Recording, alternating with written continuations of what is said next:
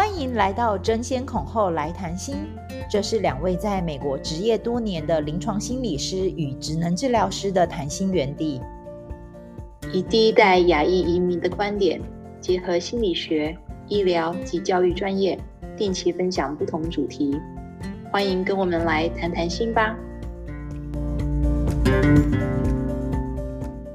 Hello，大家好，我是婉珍。Hello，大家好，我是樊培。啊，最近因为大家看新闻也知道，失业率最近好像有攀升，然后景气可能也是因为疫情的关系，也好像不是太好。所以我觉得这个好像不只是在台湾，在美国也是如此。你讲到这个，其实后疫情之下，其实大家很多人转行的转行啊，或者是换工作换工作，然后其实身旁还蛮多人。其实大家现在第一句问的就是说，哎，你有没有被裁员、被裁到？因为大家知道，其实就是有没有被裁到。那当然，因为我所处我在西雅图，所以包含我们这边还有有一个 headquarter 大本营，就是 Microsoft。Microsoft 最近也是动作频繁，所以还蛮多的哎。对，我们两个现在在的城市都是属于。算科技的科技的重镇，一个在西雅图，一个在我们在西谷嘛，所以今天其实很高兴邀请到我的朋友 Johnny 一起跟我们来我们的 Podcast 来聊一聊哦，后疫情时代，然后还有关于失业啊、裁员等等的这种压力。简单介绍一下 Johnny 的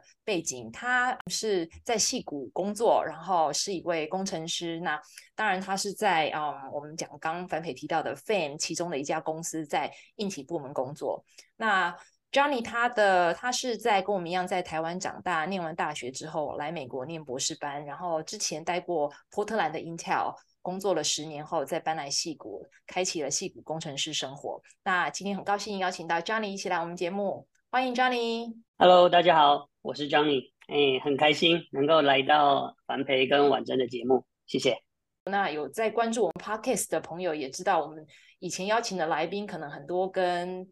mental health 或者是 psychology 都有点相关。那今天找来一位跟 mental health 完全沾不上边工作的工程师来聊一聊。但是 mental health 是何等重要，在我们每个人日常生活。所以今天嗯，很高兴来跟我们一起在这边有个对话。那刚刚提到就是嗯，关于全球失业失业率还有景气的问题，其实不止在科技业，其实在各行各业我们都有。观察到，这已经是一个算是从疫情开始，然后中期到后期，多多少少都有受到影响的。我不晓得你们在你们的领域里面是不是有观察到这样子的现象？是我我可以先讲一下。那因为我所处我在教育机构工作嘛，其实我们蛮遇到蛮多，就是因为疫情之后，大家都知道我们从一般实体的上课环境转成线上，那我就蛮多。同事啊，他们其实压力都很大。就老师，他其实同时就是要顾及，就是班上呃线上的教学状况。那再加上政策有时候是不太明确的，所以就是。嗯，随时又有新的情况，就是说，哦，你要改成又要改成办实体呀、啊，或者说，哦，同时要支援实体跟线上的教学，所以很多老师其实都蛮 burn out，所以蛮多人就是离职啊，或是换工作啊，换学校都有。那我当然也有朋友是在那个医疗业工作的，然后像。我一个朋友，他其实，在东岸，他就在华盛，呃，华盛顿 DC 那附近，他就讲，因为他们其实他们属于中型的一个医院机构，他其实已经在那个医院工作十来年了。因为疫情之后，大家知道，就是说很多病房啊，都把它腾出来，就是让大家就是受新冠肺炎影响的病人都可以去住，所以其实他们相对之下，他们的原本也因为疫情之下整个。病房的转型啊，所以他们其实他们主要收入来源都锐减。医院其实也面临就是跟别人合并或是裁员。很不巧，我的朋友就虽然在那边医院工作十几年，所以也被裁员了。大家也会看到很多的变动啊，嗯、就是生活上的转变。对啊，就是最近大家可以看到新闻，大大小小的消息都是关于美国科技业各大公司裁员一波接着一波，然后真的不乏身边，尤其在西谷这边。多少也有一些朋友，或者是朋友的朋友，都有受到这方面的影响。那我这边可以先跟大家讲一下，就目前的统计来看，有超过真的一千多家公司都有裁员的消息。然后，overall 以工程师这边来看的话，还有整个业界有二十万人以上。这个在有一个网站叫做 Layoffs 的 FYI，大家可以在里面可以多看一些细节部分。那如果我们再进一步看一下关于 Fan 的。除了现在除了 Apple 以外，基本上每一家 Fan 公司都已经宣布了裁员的消息。从去年十一月到今年一月以来，这个部分来讲的话，有基本上每间公司都有超过一万人的裁员人数，所以多多少少可能身边的朋友都会有被影响到。嗯，而且。从另外一部分来看，这是属于比较以软体业为主的 Fan 公司。那另外一部分，像我们，呃，像我的前东家 Intel，以及刚刚樊培讲的微软，这个跟电脑领域比较相关的，也是一样有着这个部 部分的裁员，都是一万人以上。所以 overall 来讲，真的。最近这一两个月、两三个月以来，对于科技业来讲，真的是到了一个很寒冷的冬天的情况。也就是说，我们要想看，要怎么样面对这个裁员一波一波的来，要怎么样调适自己的内心，还有 mental health 这方面，真的是有有待于婉珍跟樊培的经验分享。其实裁员在美国的就业市场并不是。一天两天的事也不是新鲜的事，其实都一直有在发生。可是这样子大规模的，尤其是这种像我们看的金饭碗的这种科技公司，然后相连的，就是出现大波裁员的这种这种动作，其实并不是常见的哦。尤其我们感觉就是哇，那些这些工程师啊，高薪啊，领股票领到手软啊，然后就是很财富上又很累积了很多，然后一夕之间就是面临到这种。裁员的这种担心、未知数，还有很多不同的问题要考量。其实有时候一夕之间就会影响一整个家庭的生计。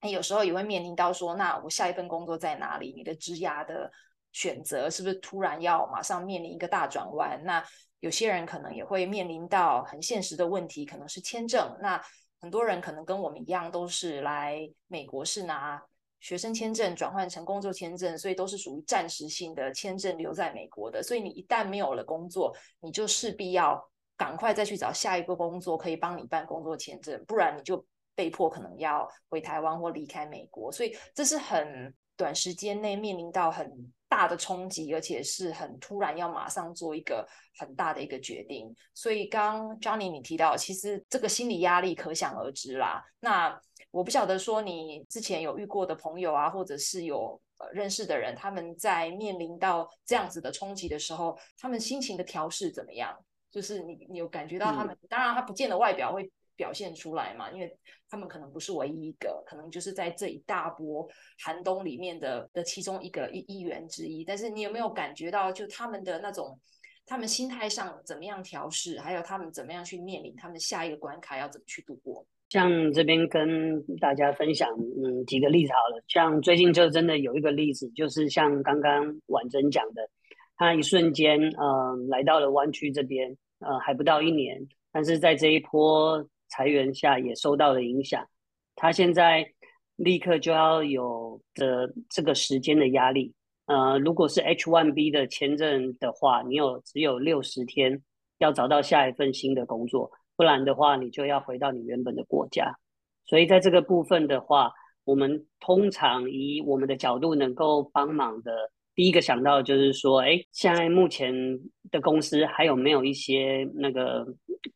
opening 的工作，然后可以来帮忙他们做内部推荐，让他们可以找到工作，赶快有一些可以面试的机会。这个是我们第一时间想到能做的一些 support。另外一方面来讲，对他们的职业规划也会产生的一些影响。本来呃很兴高采烈的来到新工作，呃花了很多时间来准备，结果还不到一年时间，他又要再找下一份工作，有可能他的 career path 就要转个弯，去到不同的地方，找到不同的嗯职业跑道来来做转换。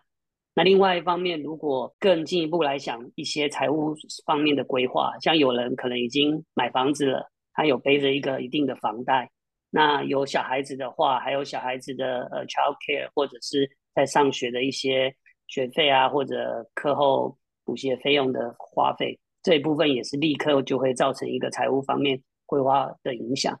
那对于家庭，有时候尤其像本身我们男生来讲，如果是主要家庭的经济来源，那这个方面也是瞬间，你你的家庭经济收入就会没有了。那这方面怎么跟你的老婆或者跟家庭成员一起讨论，那怎么样子来一起面对度过，这个又是一个很大的压力。那刚才我们有聊到，就是。被裁员之后的压力啊，刚才有讲到，又刚好是家里的主要经济来源。其实我觉得那个在身上的压力是很大的，因为你可能不是只有自己工作没了，而是说你要赶快要找到下一份工作，因为你有实质上就是家里就是需要 finance 的这个财务上的支持。那其实在这个过程当中，如果说你又有孩子啊。如果换工作之后，是不是譬如说小孩子是不是还可以在同一个学校念书啊？或者说你们家实际的生活状况是不是要做一些调试？我们当然知道，就是说，其实在这个过程当中，我们知道台湾的亲人很多时候会在电视上各大媒体会看到新闻，就说啊，美国经济很差啊，然后或者说哎，美国又裁员了，所以他们其实出于关心，我们的台湾亲友团也都会或多或少都会关心一下我们，就说啊，你有没有被裁员到啊？或是说你们现在怎么办？尤其是听到就是说如果被裁员了，嗯、就会开始问东问西，就说那你们要不要赶快搬回来台湾啊？或是说你们要不要就是回来重新找个工作啊？等等。所以不知道就是 Johnny 在那边，你的周遭的朋友里面啊，有没有遇到类似的问题？不用讲周遭朋友，先讲自己就会有。像你刚刚讲的台湾亲友团，对，因为他们大部分所收到的资讯都是这些媒体嘛，那媒体当然都一定要下。非常惊悚的标题来吸引眼球，所以常常就是爸爸妈妈看到这个消息一出现，就会赶快打电话来说：“哎，你们那边过得还好吗？有没有怎样啊？你们应该没有受到裁员的影响吧？”对，就算是你本身很很强烈的跟他们讲说：“没事，我们这边都过得很好，都很好。”但他们的心里多多少少都还是觉得好像不怎么安稳，很想要你。有有有有办法的话，就回台湾，好像会是一个更好的选择。嗯、这个是我本身对会受到的这方面的慰问的压力。嗯、那以朋友来讲的话，刚刚像您讲到的，之前也有一个朋友，就是他算是经济支柱，就是他本身的收入，然后太太是个全职妈妈，也是被了公司裁员以后，虽然有所谓的三到四个月的这个呃。呃，这个离职的遣散费，但是在这三到四个月，他要真的赶快找到工作的机会，不然有着房贷，还有小孩子的学费、生活费照顾的压力，这个方面真的是一个很大的精神方面的压力啊。那以我的角度来讲，真的也只能不知道要怎么样子可以进一步的这种呃慰问啊，或者说关怀。突然，你刚刚这样讲，我想到压力这件事情。我还记得我很久以前有一个朋友，然后正好我们那时候去拜访他的时候，他就面临了被 lay off 的一个状态。那因为那时候他孩子还小，经济重任是放在他身上没错，但是他又觉得他不想让家人觉得他很很丧志，然后很很就是在家里无所事事，然后很颓废，所以他那时候的做法是，他每天还是一样穿着整齐啊，提个公事包，他就去图书馆。他就是觉得他需要有这样的仪式感，让自己觉得要重振他的一些志气跟他的心态。因为你若会突然本来一开始有工作，然后哎隔天你就被通知不用了，那个心情的落差有时候是大到很难以调试的。所以他用这样的方式去建立他，我还是一样早起送小孩上学，然后去图书馆报到。他去图书馆就开始不断的找资料、找下一份工作、准备 interview 等等的。所以对他来讲，我觉得我们在旁边看到其实是很觉得他很。很厉害，就是他的某方面来，他的心智上要很强韧，然后很强大。还有就是他另外一边还要稳住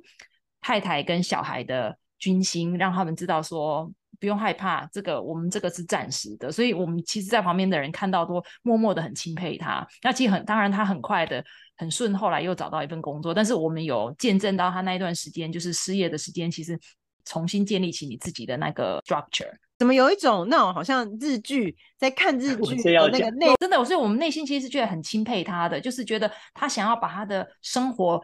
组织起来，然后把它建立的一个有有秩序的一个方式，但不是一个冷冰冰的方式，不是完全 cut off，而且他是很坦白，知道说哦，现在的状况，家里需要的不是只有 financial support，有时候是 psychological support。由他来提供给给妻子跟小孩，所以我觉得这个是还我从旁观察，就是哎，也有像这样子类型的人，当他面临失业或面临在人生不顺的时候，其实他会找到一种方式，让他重新掌握那个掌控权。可想而知，其实被裁员之后，其实家里主要经济来源其实压力，不管是就是 psychological，就是心理上啊，或是真的是实质上的财务上面，其实压力都是精神压力都是蛮大的。那我们这一集在讲，嗯，关于怎么样调试心态，那面临裁员的风暴，那不管是你是在科技界的或不是的，那我们想要跟大家分享一下如何可以调试自我心态。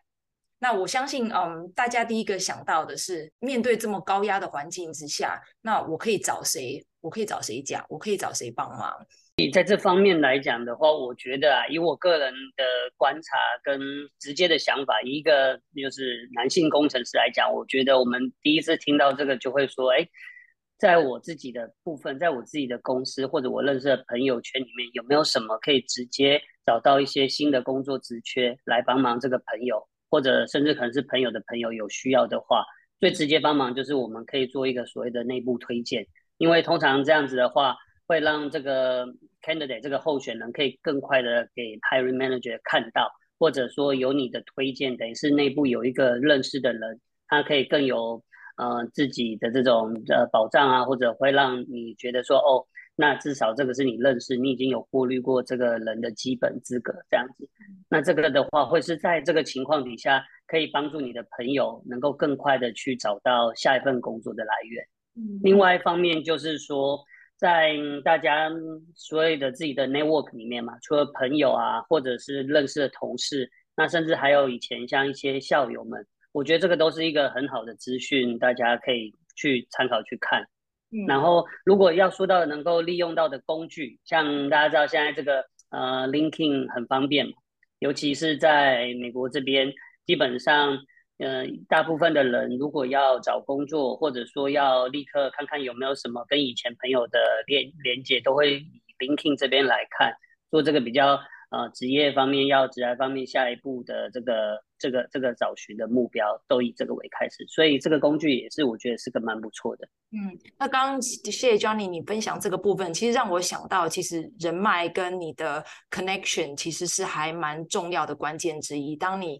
嗯在现在的工作面临到了瓶颈，那面临到了裁员的风暴，那下一份工作在哪里？那我要怎么可以跟我下一份的机会，下一个？机工作机会连接，其实很多时候是透过这种 connection，这种人脉，还有你说听起来是内部转介的这种风气，感觉在科技公司里面也不算不普遍。没错，嗯哼，这个部分刚刚 Johnny 提到的这个部分比较是属于 OK，我们要怎么面对下一份工作的来临，然后可以很快速的找到下一个解决方案。那还有另外一个部分，我们在嗯在心理的层面上想要着。着眼的是，那如何调试自己的心态？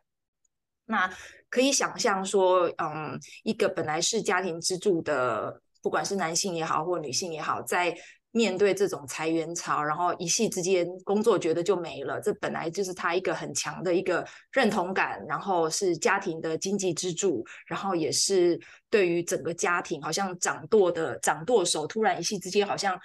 跛脚了。那接下来要怎么做？所以其实那个心态的冲击其实是很大的。那想跟听我们节目的听众说，其实你你不是唯一一个有面临到这种心态的冲击的。那如果是男性的话，我相信嗯，有关注我们 Podcast 的朋友知道，我们之前有一集在 Episode 十七有。邀请到一位亚裔的男性咨商师来跟大家分享男人跟啊、他们自己就是关于他们的 mental health，还有他们的一些压力的调节。那也欢迎各位朋友，如果有兴趣的，可以去听 EP 十七那一集。回到我们讲到说，怎么样来调试自己的心态，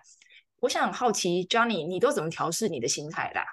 就是在一个这么高压的环境下，然后，嗯，节步节奏啊，步调又这么快。对，我觉得应应该是说，你要怎么样把自己定位在你跟公司之间的关系，还有你自己个人是怎么样子想要取得所谓的家庭跟工作的和谐。好了，不要说是 balance，说是个 harmony 好了。为什么嘞？因为在美国这边，尤其是美国的职场文化。其实大家如果想要嗯有一些更进一步的了解，我建议大家可以去看看那个 Netflix 的呃 CEO Reed Hastings 他的一个著作，中文翻译叫做《零规则》。这本书有讲到 Netflix 他是怎么样子经营他们的公司，怎么样子去那个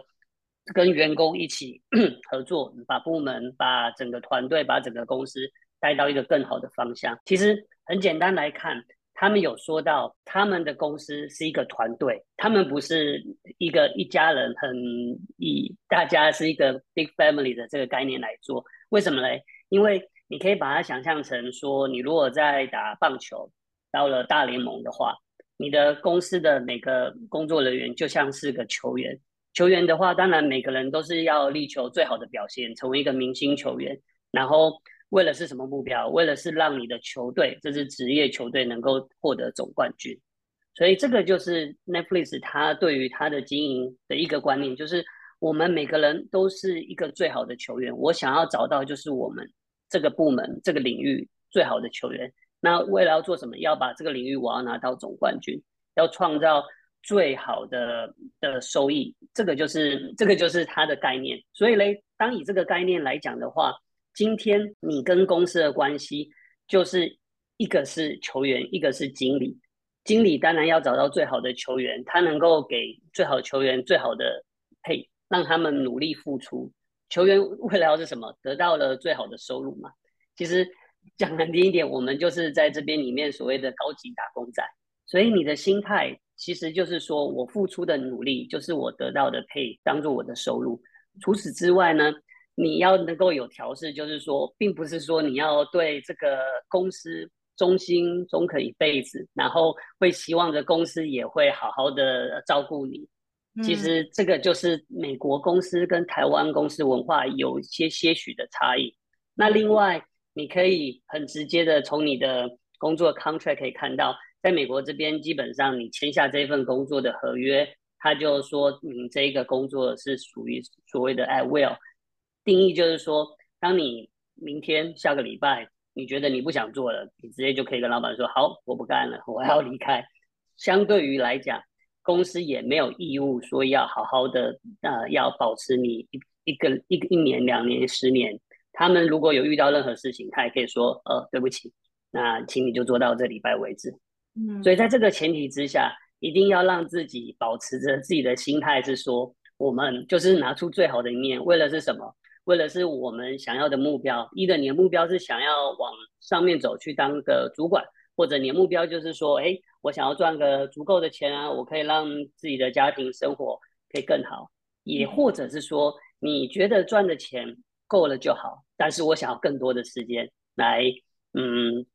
经营我的家庭或者是我的个人兴趣。嗯，所以我觉得我们的出发点，以我自己的观察跟我自己的的想法，就是说。你要先设定好你自己呃想要做什么，那你有了这个选择，就是你最好的目标。嗯，这样子。没错。其实了解一个职场的文化其实是很重要的。那我觉得一个职场文化有时候很难说从字面上看出来，有的时候其实是从人际之间的互动，有的时候是从老板上对下的关系，还有平行的关系，还有他们整个没有说出来的一些语社交语言等等的，应该都可以看得出来一些。他们职场上的一些文化的端倪，还有刚刚 Johnny 提到的是，就是一个平衡，嗯，让我想到一句话，就是你在什么位置就扮演好你的角色。Netflix 这个形容，它当然是属于一个相对比较极端的这个要求跟看，但是我觉得如果大家想要做个参考的话，就是以美国职场的话，我觉得是通常都是往这个方向去去看的。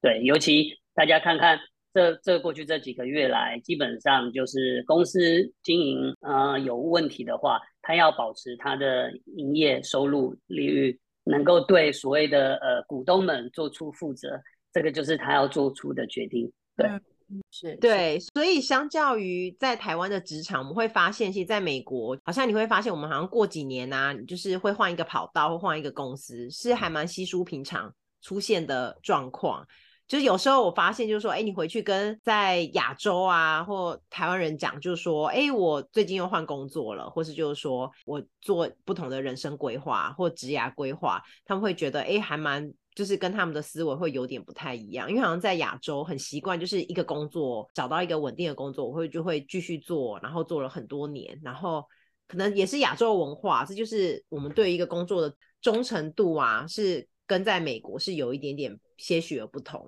这这方面蛮明显的，尤其我举个例子来讲好了，像我们这边工作的话，有时候会遇到呃日本的厂商，那日本厂商你就会看到他就是又是在。整个光谱的另外一个极端的表现，他们可能一辈子就是同样在同一个公司，他们能够会做的就是可能从一开始入社的新新手社员啊，然后慢慢的上去做上去，或者他们就会在内部不同的部门做轮调。有时候我们合作对象可能两三年他在北美这边做 support，那可能过后就会再回转去日本本公司，也或者会去其他不同的分公司。他们基本上没有太大的动力，或者他们的想法不会说：“哦，我可能三年四年，哎，差不多有一个成就，我就想要再去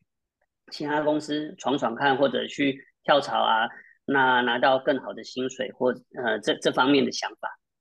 所以我觉得有些。台湾的公司经营，或者说看到的方向，想要做，就比较很像日日商这样子的文化的感觉。嗯，换句话说，其实面对你说这大部分这一波的裁员公司都是美国公司嘛，那他们对于裁员的文化是不是也是比较是哦？今天因为公司它的财务有困难，它的操运运作上可能出现了一些必须要调整的，所以他们要做这个决定。那裁员。有的时候是方向所趋，有的时候是公司的政策改变，有的时候是为了要盈利嘛，然后止损一些财务继续的损失，所以未必是个人上表现不佳，有的时候是因为整个大环境底下，公司不得不做这个决定。那我可以想象，就是如果我是被裁员的那一环，很难不内化成是不是我不够好。是不是我是一个失败者？就是这些想法其实都很正常，而且我相信一定多多少少都会出现。不管我们有多正面，不管我们有多积极，到面临到这种嗯人生的困境，或者面临到在人生有卡关的时候，难免都会出现一些心情比较低谷的状态。那我想跟大家分享，其实很多公司他们都有提供给员工。心理咨商的服务，那英文叫做 EAP（Employee Assistance Program）。那以一些大公司为例，其实他们都跟很多 mental health 的 agency、一些嗯心理咨商机构有来个合作。那他们就是主要就是要提供给他们员工这些服务，因为他们都知道，其实员工在高压的上班环境之下，其实压力都很大。那他们其实心里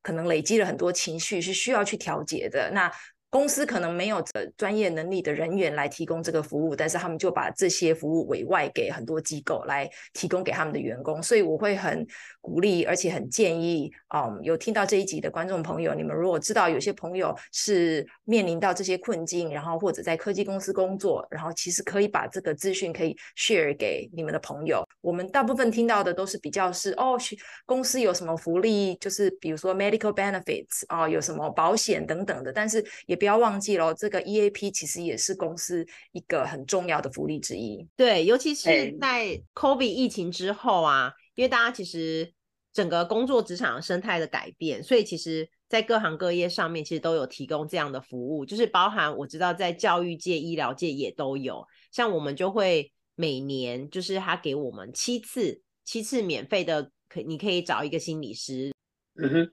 对，我觉得我后来。听婉珍讲了这个以后，也再回头去查一下，没错，那个公司里面都有这个 program，然后应该之前可能比较没有去真的专注或了解这一块，那之后的话，我觉得这个也是一个非常好的管道，尤其是在这个疫情期间，或者现在目前这种情况，一的是你的朋友，或者说自己要怎样子做心情调试，应该都可以好好利用这个 Employee Assistance Program EAP。去多多的呃进一步的了解跟利用这个 benefit。